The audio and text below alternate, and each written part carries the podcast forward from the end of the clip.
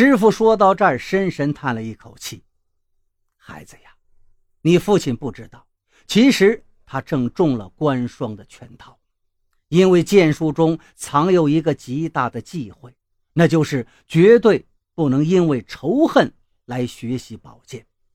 刚开始，仇恨会让练习者的剑术突飞猛进。”从一朵剑花到两朵、三朵，甚至于八朵、九朵，但到了九朵就是极限。如果这时练剑之人心中还充满仇恨，那么第十朵剑花就不可能出现在他的剑锋，而是出现在他的心中。这个时候，他越是苦练，他的心神受伤越重。在第十朵剑花练成的那一刻，只要一运功。这朵剑花就会从他自己胸中穿心而过，这个忌讳常常被人忽视，那是由于绝大多数的人只能练到七朵八朵剑花就已经相当不错了。对于九朵十朵剑花当中的玄机，他们也就无从知晓。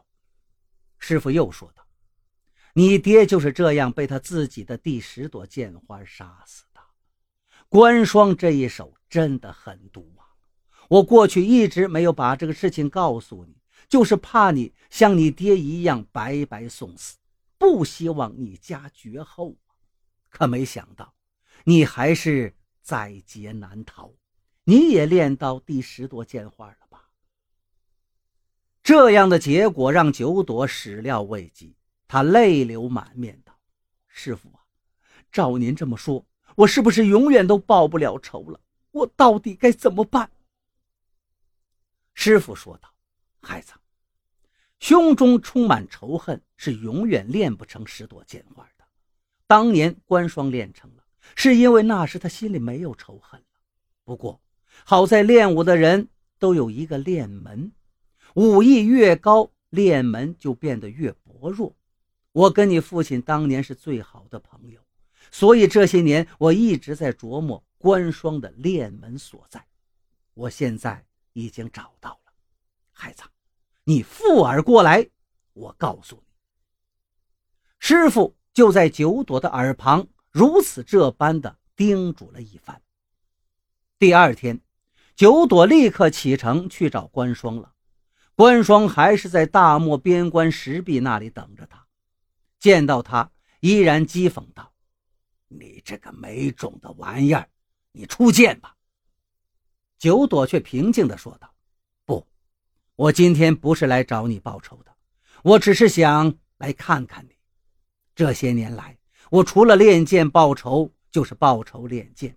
人世间太多美好的东西都没有时间去感受，我已经厌烦这种日子了。我们不要再斗下去了，做个朋友吧。”关双一听，立刻暴跳如雷。你果然是个没种的东西！你怎么能够忘了你的杀父仇人呢？而且你竟然还要跟你的杀父仇人做朋友，真是笑死人！九朵气定神闲道：“随你怎么说吧，除非你杀了我，我是不会跟你动手的。你看，这次我带来了好酒好菜，不如我们一起大碗喝酒，大块吃肉，怎么样？”关双的脸上凸显出了骇人的神色。你，你真的一点都不恨我了吗？你这个不孝的儿孙！他一边说着，一边跺着脚，激动地在石壁前走来走去。九朵看着他，轻叹了一口气，道：“哎，我现在觉得你其实比我更可怜。我年纪轻轻，醒悟过来，已经觉得有些迟了。”而你居然还没有醒悟，真是太晚了。九朵的话音刚落，关双的脖颈上竟开始青筋突爆，眼睛里像充血一样鲜红鲜红的。九朵说道：“